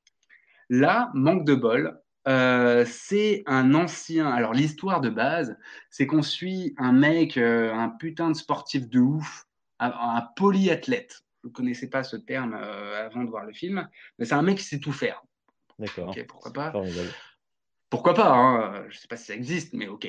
Euh, et en gros, c'est un mec euh, qui euh, fait au moment T de la moto. Il est super bon en motocross et il fait des, des, des cascades de dingue vers un de ses potes. Et il est sponsor par Red Bull, des, des hélicoptères qui le filment. Enfin, c'est un Tony Hawk de sa race. Et là, manque de bol, il y a un accident. Son pote, voulant le suivre dans sa cascade, meurt. Et là, ta ta ta, traumatisme, il se retrouve au FBI pourquoi comment pourquoi pas hein, en fin de compte. Oui il aurait pu être vendeur en librairie il aurait fait la même mais euh, pourquoi pas. Et, euh, et, de là on lui explique qu'il y a en effet le même principe que le premier donc euh, des braqueurs mais un peu écolo un peu cool qui en fait ne volent pas mais redistribuent aux pauvres Bon, bah pourquoi pas? Oui, oui, oui, ça peut être aussi. Euh, je pense que c'est le seul truc qu'ils ont un peu compris dans le premier, c'était euh, adapter les malfrats dans l'air dans lequel ils sont. Je m'explique. Dans le premier, ils volent, mais en fait, ils volent pas pour distribuer aux pauvres. Ils volent des banques pour financer leur trip. Et ça qui est génial. Bah oui, tu as besoin de besoin de thunes. Tu es un surfeur, bah, tu n'as pas de thunes et tu vas, tu vas euh, euh, braquer des banques pour euh, subvenir à tes besoins, euh, pas en s'achetant des yachts à 50 millions de dollars, mais juste à, à continuer le trip et aller au-delà, aller au, plus loin de, de, de son sport. C'était ça qui était intéressant en fin de compte, parce que du coup, tu as beaucoup d'empathie en fait pour ces gens-là. Tu dis juste, c'est juste des gens, des gens qui veulent survivre, quoi, et qui survivent à leur passion, aller au-delà. Sauf que j'ai un film avec de mauvaises intentions, mal pensé, mal conçu. Et en fait, c'est la putasserie absolue. C'est que notre personnage principal, qui pourrait tout et n'importe quoi, vraiment, en fait, je le comparais à un avatar de jeu vidéo. Et je crois que c'est ça, en fait. C'est que ils ont pensé à un acteur le plus simple, banal possible, et ils lui ont foutu des tatouages. Mais je, je, t'en prie, regarde le film. On dirait des tatouages faits par Tony Hawk Pro Skater 3. Tu sais, les trucs, peut-être tu peux mettre des tatouages à la con euh, pour rendre ton mec un peu beau gosse quand tu personnifies ton personnage. C'est exactement ça. Et même dans sa construction de personnage, c'est un polyathlète. Donc le mec sait tout faire. Donc clairement, tu ne sais pas quand il va se casser la gueule. Tu... Non, il sait tout faire. Ça rejoint un peu ce que tu dis sur Lockout en fin de compte, parce que avec, avec un Stallone, c'est que le mec, il sait tout faire, quoi. Donc, tu peux pas savoir quand il, quand il en chie ou quand il en chie pas. Sauf que quand dans Loca, tu vois qu'il en chie, et dans Point Break, tu le vois pas parce qu'il est toujours cool, quoi. C'est la, figure du cool. Clairement, c'est un film extrêmement mauvais qui n'aurait jamais dû être fait ou qui, aurait dû être fait, mais par des gens qui apprécient le film de base. En fait, Point Break, il, a un peu marcheté au départ à sa sortie, mais en fait, c'est un vrai film culte que, que quand j'étais gosse, on voyait en VHS et qu'on se filait la VHS. C'est devenu un film culte par la suite. Pour, pour les éléments qu'il diffusait, pour son côté très cool, qui sont encore d'actualité, mais réellement. Alors que là, on a essayé de surfer sur une mode de révolutionnaire presque gilet jaune. C'est euh, on, vole aux riches pour filer aux pauvres, alors que ça marche pas, quoi. C'est complètement con. Et euh, cette relation entre ces deux acteurs, entre Edgar Ramirez et Luc Brassel, là, je suis obligé de regarder mes notes parce que ce pauvre mec, je me rappellerai pas à la fin de, la... fin de ce podcast.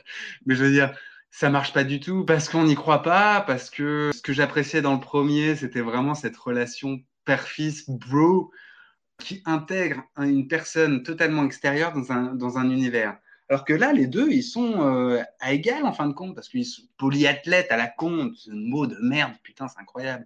Mais du coup, ils sont tous les deux au même niveau, donc du coup, il n'y a pas euh, de, euh, le système de rentrer quelqu'un dans, un, dans une atmosphère ou dans un, dans un sport permet, c'est une métaphore du spectateur qui rentre dans ton monde. Et c'est tout con, en fait. C'est con de penser que ça. Mais c'est à la base du, premier Point Break. C'était ça. C'était Johnny Utah, un petit youpi qui vient du Texas, rentre dans le monde du surf qu'on ne connaît pas. C'est tout con, mmh. c'est ça. Et sauf que là, Point Break a loupé tout ce qu'il devait montrer et a proposé un film de merde pour les trois kékés qui ont regardé euh, Triple X 2, 3 et 4. Bientôt, j'imagine. Je pense que c'est un peu. Euh, tu veux dire, c'est marketé en tout cas pour, euh, pour ce genre de public, pour le public. Clairement, euh, oui, ça a été marketé pour ça, ça a été produit pour ça, ça a été mal conçu pour ça, et pour euh, trois scénaristes d'aller flâner dans les soirées connues, quoi. Et que si vous voulez un bon film, avec des.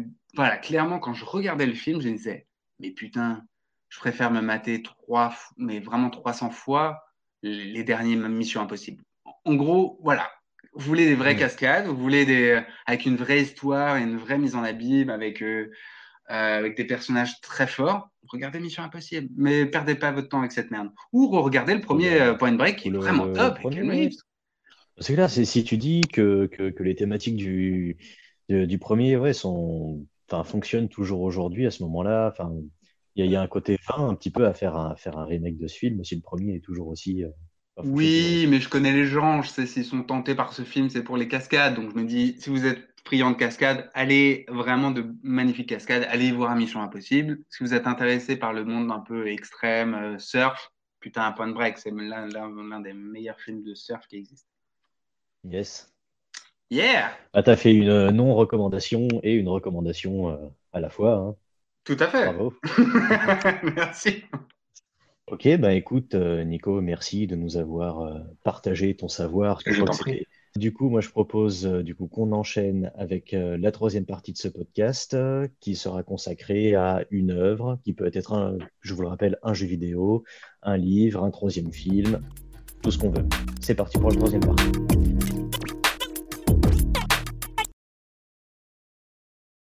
Pour cette troisième partie, je vais vous parler euh, d'un jeu vidéo qui est sorti en fin 2019, donc euh, fin d'année dernière, euh, qui a pas mal été commenté, étant donné qu'il est issu d'une licence plutôt connue et populaire, on va dire.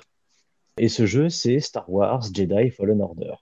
Alors pourquoi parler de Star Wars Jedi Fallen Order? C'est un jeu qui a été qui a été euh, énormément commenté, ben, parce que je viens de le finir, en fait, tout simplement. J'ai profité de ce confinement pour me lancer dans, dans cette aventure et j'ai terminé le jeu il y a de ça quelques jours.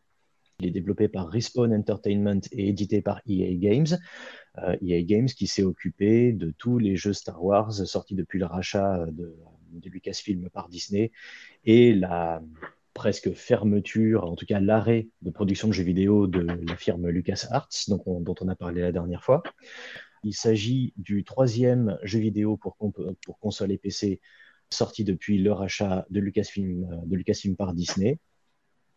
Et euh, c'est euh, en revanche le premier jeu basé uniquement sur une aventure solo. Il y avait Star Wars Battlefront 2 qui était sorti quelques, quelques temps auparavant, qui lui aussi avait proposé une aventure solo, mais qui était plus un prétexte en fait pour une ouverture un peu plus sur le, sur le multijoueur. Mais là, donc, on a un jeu vraiment basé sur une aventure solo, sur un scénario, une histoire avec un début, un milieu et une fin, ce qui n'exclut pas, en revanche, la rejouabilité. Pour le resituer en fait dans la, dans la chronologie de la saga Star Wars, il se situe entre l'épisode 3 et 4, donc entre euh, la revanche des Sith et euh, la, garde des étoiles, la garde des étoiles, en fait, Hmm, cool. l'espoir. Exactement. Donc bon, c'est une période qu'on connaît et on y incarne en fait un, un jeune homme qui s'appelle Cal Kestis, euh, qui est un jeune ferrailleur qui vit sur une planète slash station de démantèlement. En fait, c'est une planète sur laquelle euh, le, le nouvel empire galactique euh, est en train de démanteler ses, euh, ses anciens vaisseaux. Quoi. Donc voilà, il, est ferrailleur, euh, il fait son, il fait son travail, il vit un petit peu au jour le jour. Sauf qu'on va vite apprendre en fait que, que ce petit gars est un ancien Padawan, donc un ancien apprenti de Jedi, euh, ayant survécu à l'Ordre 66, qui a décimé complètement euh, l'Ordre Jedi, et qui s'est en fait fermé en quelque sorte à la Force, qui a complètement abandonné la Force. Sauf qu'un jour, euh, il est euh, forcé, il est contraint, un petit peu malgré lui, d'utiliser la Force pour sauver un de ses amis, ce qui va le trahir aux, yeux de l'Empire et il va devenir, il va devenir une, cible, un, fugitif. Et au même moment, il est approché par, euh, par une femme un petit peu mystérieuse qui va le lancer euh, dans une quête euh, sur les traces d'une ancienne civilisation d'adeptes à la force, qui renfermerait potentiellement un secret qui pourrait relancer l'ordre Jedi. Je t'en dis pas plus, enfin, je, vous laisse, je, vous laisserai découvrir le jeu si, si jamais vous avez l'occasion de le faire. Donc voilà pour le, pour le pitch du jeu, pour son scénario. Maintenant, concrètement, à quoi on joue? Lorsqu'on joue euh, à Jedi Fallen Order? Bah, on joue tout simplement à un jeu d'action à la troisième personne, comme on en a déjà vu euh, dans, dans la saga Star Wars. Euh, donc, jeu d'action à la troisième personne avec des phases de plateforme qui peuvent rappeler un petit peu ce qu'on a vu dans les Uncharted ou, les, ou, les Assassin's, ou les Assassin's Creed un petit peu. Il y a une dimension Metroidvania. Et si je devais le comparer en fait à, à quelque chose, bah, en fait, j'aurais juste envie de le comparer au, au, au, jeu, en fait, au vieux jeu Jedi Knights de, de LucasArts qui sortait dans les années, euh, dans les années 90-2000. Yeah, ils sont tellement je, cool, je sais pas si ces jeux. ah, ils, ils, sont, ils, étaient vraiment bien. Je pense surtout ben, aux plus connus, quoi. Donc euh, ceux qui, qui t'amenaient vraiment, qui t'invitaient vraiment à, à, manier le sabre. Donc tu avais Jedi Outcast, euh, Jedi Academy, euh, etc. La seule vraie différence avec avec ces jeux, c'est que c'est qu'on oublie complètement le côté le côté FPS en fait dans les Jedi Knights, tu commençais toujours avec des blasters, et c'est au fur et à mesure que tu progressais dans le jeu que tu te découvrais une affiliation à la force et tout, Ouais. que tu obtenais ton sabre, euh, que tu progressais euh, euh, dans, dans ta voie de, de Sith ou de Jedi. Quoi. Là, on commence directement donc, avec un personnage qui manie déjà le sabre, et justement, le, le, l'utilisation du sabre, ça fait partie, c'est, un, des points forts du, euh, du, jeu, en fait. C'est-à-dire que plus tu vas progresser dans, l'histoire et dans ta maîtrise en fait du jeu, plus tu vas vraiment avoir un sentiment de pouvoir et une liberté de mouvement quoi. Donc le jeu est assez, euh, il est un petit peu punitif. Euh, il y a un véritable défi, notamment lors des affrontements avec les boss. En revanche, la sensation de progression est vraiment, vraiment très, très présente et très satisfaisante une fois qu'on a vraiment appris à, à manier le personnage. De ce que j'ai vu, c'est que ça devient presque un RPG, mais presque bébé, parce que tu peux aller tout de suite voir le méchant euh, et te prendre une grande rousse, quoi. Et petit à petit, ça t'apprend à utiliser tel ou tel truc de la force, non? Un truc comme ça. Oui, ouais, c'est vrai. C'est vrai que tu es assez. Euh, as la possibilité de, dès le début, ou alors euh, assez tôt dans le jeu, d'affronter des ennemis qui sont plus forts que toi. Mmh pour pouvoir, euh, ouais, pour pouvoir progresser. Le truc, c'est que évidemment, euh, vu qu'ils sont bien plus forts que toi, tu as très très peu de chances de les battre. Et c'est là que le jeu devient vraiment, euh, vraiment punitif. Mais t'as pas, t'as pas d'inventaire. Ton personnage va, va progresser. Tu peux un peu le, le customiser. Tu peux changer, je sais pas, la couleur de ses vêtements, la couleur de son sabre laser et tout, mais ça reste ça reste juste en fait du euh, de, la, de la déco quoi. Ouais, le cosmétique quoi. C'est ça, c'est purement des, des, des, cosmétiques. Ce qui n'est pas un mauvais point. Hein, non, carrément pas. Apporte aussi euh, pas mal de trucs. Mais, mais là où le jeu marque, marque aussi quelques points, bah, c'est sur le côté exploration. C'est-à-dire que le terrain de jeu, entre guillemets, consiste en cinq planètes que tu vas débloquer au fur et à mesure que tu vas que tu vas progresser dans le scénario et que tu vas en fait être obligé euh, que, tu vas être amené à explorer et à réexplorer. Euh, c'est-à-dire que tu, tu, vas tu vas y aller une fois euh, tu vas trouver des trucs mais tu vas t'apercevoir que tu n'as pas telle capacité pour accéder à tel truc donc tu vas aller ailleurs, tu vas progresser et hop, une fois que tu auras cette capacité, tu vas pouvoir y revenir et découvrir euh, pas mal d'autres trucs. Donc ça, apporte vraiment de la, rejouabilité euh, au jeu, quoi. Et c'est ça qui te permet d'y passer, euh, passer pas mal de temps. Ben justement, je, parlais de progression en fait tout à l'heure. Comment en fait tu fais, progresser ton personnage? Ben, Tu as un système de, de, leveling en fait, de, de level up avec des points de compétences que tu vas gagner en, butant des ennemis, en réussissant des missions, etc.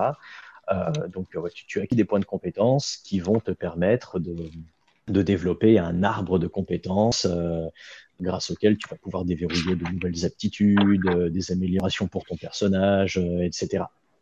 Mais justement, en fait, le, ce qui est intéressant aussi, c'est que le plus gros de la progression, en fait, va se faire en fonction de l'avancée du scénario. Et c'est ce que je disais tout à l'heure. Euh, ton personnage, est un ancien padawan, donc un ancien adepte de la force, qui s'est complètement fermé à la force, mais qui va devoir, un peu par la force des choses, se reconnecter donc à la force et se souvenir progressivement de techniques qu'il avait oubliées. Ah, génial, cool. C'est ça. Et, et, en fait, euh, à chaque fois que, tu, que ton personnage va devoir se servir d'une capacité qu'il ne connaît pas, le jeu va déclencher un flashback, un flashback qui est jouable et dans lequel tu vas incarner ton personnage plus jeune en train de se faire former par son, par son maître. Quoi. Et c'est, euh, à ce moment-là que tu, euh, que tu apprendras de, de nouvelles techniques euh, avec, avec le scénario. Quoi. C'est, et, et, ce qui est assez chouette en plus, c'est que ces, ces flashbacks apportent une, un peu plus de backstory à ton personnage euh, et t'apprends et pas mal de choses en fait sur son passé. C'est un petit spoiler, mais pas énorme non plus. Tu vas notamment apprendre ce qui lui est arrivé pendant euh, l'ordre 66 et ce qui est arrivé notamment à, son maître. Ce qui l'a contraint à, fuir et à, se couper de, de, la force. Et justement, en fait, toute cette, euh, cette progression du héros, enfin du joueur et à la fois du, du héros, en fait, c'est une variation sur le thème en, tout simplement du voyage initiatique qui est un truc qui est vraiment propre, euh, propre à l'univers de Star Wars depuis, euh, depuis ses débuts, mais un voyage initiatique, un voyage initiatique un petit peu, un petit peu inversé, quoi, si tu veux. Euh, là, il va, tu vas pas, tu vas pas suivre un personnage qui, qui va progresser en apprenant des trucs, mais tu vas, tu vas suivre un personnage qui, au contraire, va progresser, mais en se reconnectant à, à un savoir passé qu'il qu'il n'a plus. Et ça, mine de rien, c'est une petite variation sur le voyage initiatique qui est assez satisfaisante, en fait. Le personnage, quant à lui, euh, peut apparaître un petit peu. Euh, et déjà, il est roux. Ouais. je, je, je, suis pas sûr. Là, tu, tu l'oublies pas, ça. Genre, même la dernière fois. Tu... il est roux Il est roux, bordel. Ouais. Tu vois, t'as du mal à jouer une Tomb Raider, mais là, en roux. C'est chaud quand même. Ouais, c'est vrai. Bon, c'est euh, voilà, un cap à passer. on va pas, on va pas se mentir. Mais euh, c'est un personnage qui est assez intéressant, mais qui peut paraître un petit peu, euh, un petit peu quelconque, en fait, qui n'a pas énormément de personnalité euh, de, de, prime abord, euh, mais ce qui n'est pas forcément un défaut, puisque ça va te permettre à toi, en tant que joueur, de, te, de très facilement te projeter, en fait, dans ce, dans ce personnage. Et euh, tu vas très vite euh, t'approprier en fait son, son aventure. Et c'est là en fait que tout le côté euh, customisation, tout le côté cosmétique en fait entre en jeu. C'est-à-dire que le personnage est suffisamment vague et le jeu te, te donne suffisamment d'outils pour le personnaliser, euh, pour que tu puisses, euh, voilà, comme je te l'ai dit, facilement t'identifier à lui et, et, te projeter dedans. Quoi. Je sais que, enfin, t'es pas un spécialiste, mais euh, j'aime beaucoup quand t'expliques le voyage initiatique, si tu peux le faire à nos, nos auditeurs qui ne connaissent pas.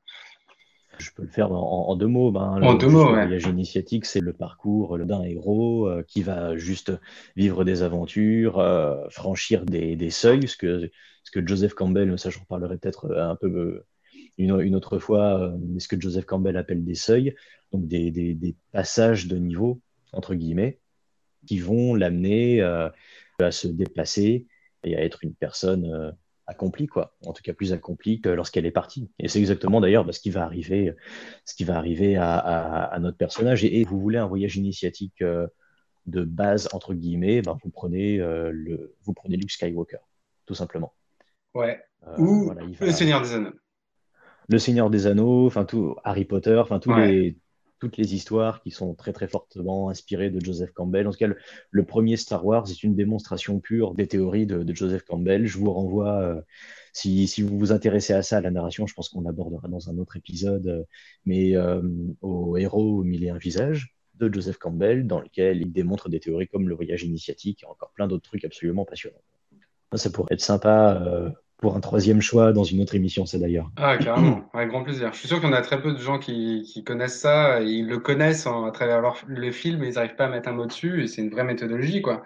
Et euh, c'est intéressant d'en parler. C'est clair. C'est clair. Mais du coup, euh, donc voilà, voyage initiatique, euh, c'est sympa. Et c'est justement, en fait, pour rebondir en fait, sur cette idée de, de, voyage initiatique, qui est un, qui est un impondérable, en fait, dans l'univers de Star Wars. Ça m'amène, en fait, à ce que j'ai préféré en jouant à ce jeu, au-delà de son gameplay et de son scénario, c'est la manière euh, dont il va traiter en fait l'univers de Star Wars. C'est-à-dire que, comme je l'ai dit, il va en reprendre quelques, quelques fondamentaux, euh, comme évidemment le voyage initiatique, le coup du Padawan qui devient maître Jedi et tout plein d'autres euh, thématiques propres à Star Wars. Il reprend également des éléments déjà connus qu'on a déjà vus, dans, dans les films évidemment, mais aussi dans les séries, tu vas avoir quelques caméos, notamment du personnage de, euh, de, Forrest Whitaker dans Rogue One, qui est là aussi euh, doublé d'ailleurs par Forrest Whitaker. Ah, génial. Mais en un petit peu moins, un petit peu moins Battlefielders. Ça, c'est cool. Tant mieux, putain. Tant qu'il n'y a pas Travolta, tout va bien. C'est ça. Et là, ils t'en font vraiment un, un, personnage de rebelle assez extrême qui hésite vraiment pas à buter tout ce qu'il voit pour servir sa cause. Donc voilà, ça c'est pour les éléments déjà connus. Euh, on est euh, également bah, dans une période dans une période connue, hein, donc euh, entre deux trilogies, avec des interventions, des codes visuels à la fois des préquels et de la trilogie originale de, George Lucas. Ce qui, est, plutôt pas mal, en fait, c'est un truc qui, qui, manque, que Rogue One avait un petit peu essayé de faire, mais pour lequel Fallen Order va encore plus loin, c'est-à-dire vraiment lier les, les, deux premières trilogies de George Lucas, en fait. S'il y a vraiment un truc qui me pose problème avec, euh, avec les préquels, c'est leur aspect visuel qui est très, très, très éloigné de la trilogie originale. Ah, mine de rien, tu as un peu du mal à faire le lien entre les deux. Euh, les, les, deux sont pas très cohérentes visuellement, je trouve. Et un truc comme Fallen Order va venir apporter un peu plus de, cohérence euh, entre ces deux trilogies. Donc ça, c'est vraiment un truc que, que le jeu parvient à faire. Et tout à son honneur, j'ai envie de dire. Et il reprend également aussi ben, quelques, quelques planètes, quelques planètes connues. On a par exemple ben, Kashyyyk, qui est, euh, qui est la planète, euh, la planète des Wookiees, ou euh, Ilum, qui va pas forcément vous dire grand-chose, mais qui est en fait la planète sur laquelle va être construite la Starkiller Base, donc l'étoile de la mort plus plus plus du réveil de la force. Qui d'ailleurs et, ça, ça me permet d'enquiller en fait sur sur ce que le jeu réussit à mon sens le, le mieux, c'est de prendre en fait ces éléments qui sont déjà connus par euh, les fans de Star Wars, de les approfondir et de les enrichir. je prends par exemple euh, ben, Ilum, c'est cette planète euh, qui n'a absolument aucune histoire en fait dans, dans le réveil de la Force. Ben, il s'est passé des choses sur cette planète dans le passé. Je vais pas vous en dire plus pour pas vous spoiler le jeu, mais c'est une planète qui est vachement importante, surtout pour l'ordre Jedi. Je balance ça là. Il va te prendre ben, comme je disais, euh, la planète des Wookiees et vont faire une planète un petit peu à la Avatar avec euh, un lieu dans lequel bouillonne en fait la force. Donc il, va reprendre plein de petits de, trucs euh, de l'univers de Star Wars qu'on connaît déjà, va les enrichir et leur apporter une véritable valeur. Voilà, comme je te dis, une planète complètement accessoire dans un film va tout d'un coup devenir un truc hyper important et va véhiculer avec elle une grosse partie en fait de la mythologie Star Wars.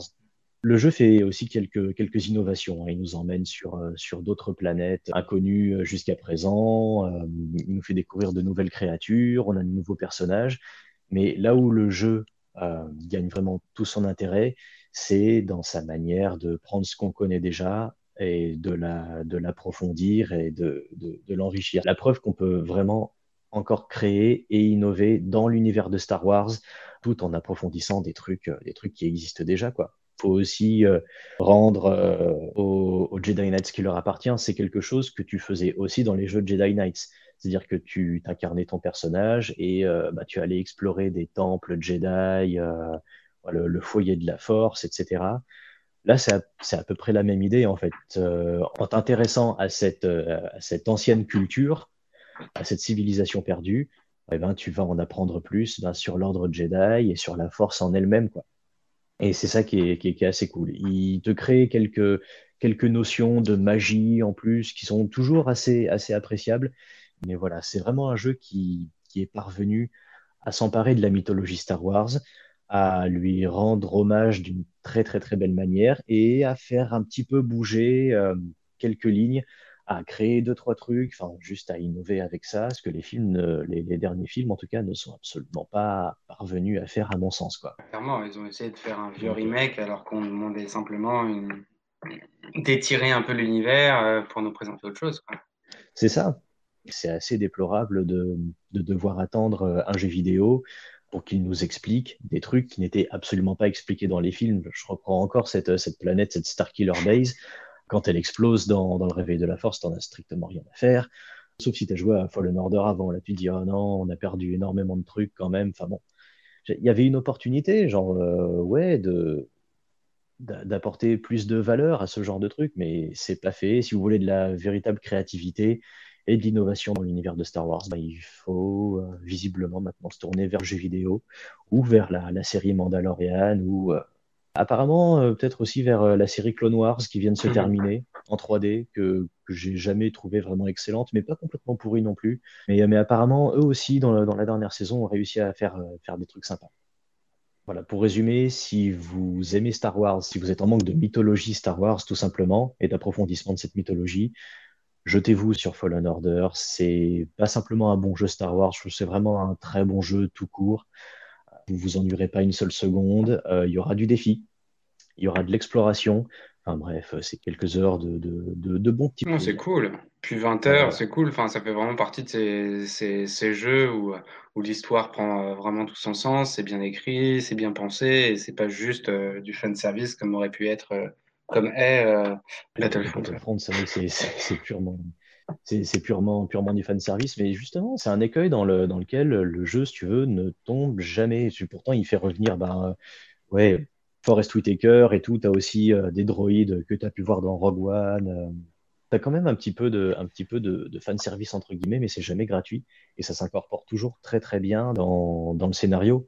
Et euh, il y en a pas mal aussi. J'ai entendu quelques critiques en fait qui reprochent, qui, qui reprochaient ça en fait au jeu, donc euh, de, de, faire revenir certains personnages et tout, euh, ce qui pourrait donner l'impression que tout ce qui touche à Star Wars en fait ne concerne qu'une poignée de personnes, mhm. tu vois, dans un endroit très limité de la galaxie. C'est pas du tout le, le, sentiment que ça m'a procuré. Au contraire, j'aime bien quand ils essaient, quand ils épousent vraiment le transmédia et que tu te mets à avoir des personnages. Euh, des personnages qui vont d'un film à une BD, euh, à un jeu vidéo et tout. Je trouve ça, je trouve ça assez chouette. Et il faudrait que je recoupe l'info, mais il m'a semblé lire sur Internet que qu'une suite était prévue pour 2022. Donc si c'est euh, dans la trempe de ce premier jeu, euh, c'est tout bénef quoi. Shut up and Ok, carrément. Bah, écoute, je vais finir là-dessus. Nico, je vais te laisser parler de ta troisième œuvre. Bah ouais, écoute, moi ça va aller très vite parce que encore une fois, j'ai choisi un jeu vidéo et je voulais vous proposer X-Files, le jeu vidéo sorti en 1998. Alors, il est sorti sur PC. Je sais vaguement, après deux, trois recherches, euh, qu'il y ait une suite. Euh, alors, clairement, genre, c'est un sur PSX. vraiment, je, je, suis un hockey boomer, euh, clairement, c'est que je ne sais même pas ce que c'est la PSX. Donc, c'est compliqué. C'est une, une, PS2 un peu. Ouais, un, un, peu améliorée, un peu, un peu plus petite et tout. Ah, ok.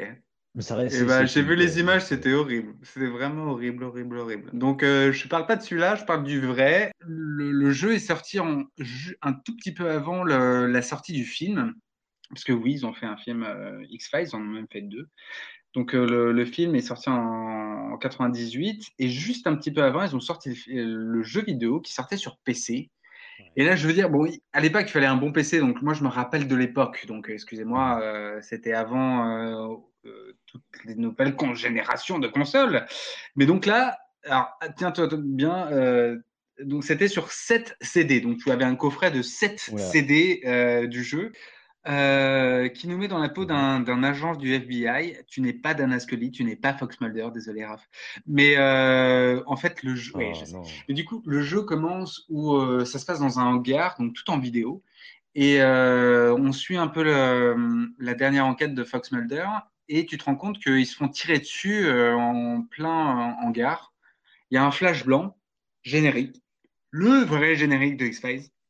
Et là, Magnifique. Et là, tu commences où tu es l'agent, je ne sais pas quoi, 3.0. Euh, euh, et tu, euh, en fait, tu dois mener l'enquête pour savoir où est passé Dana Scully et Fox Mulder.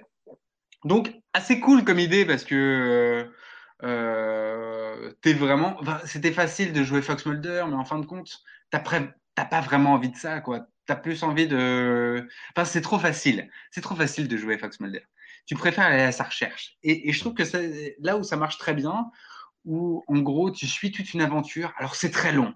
Euh, je me rappelle, euh, j'ai dû passer une douzaine d'heures sur ce jeu parce que c'est assez difficile.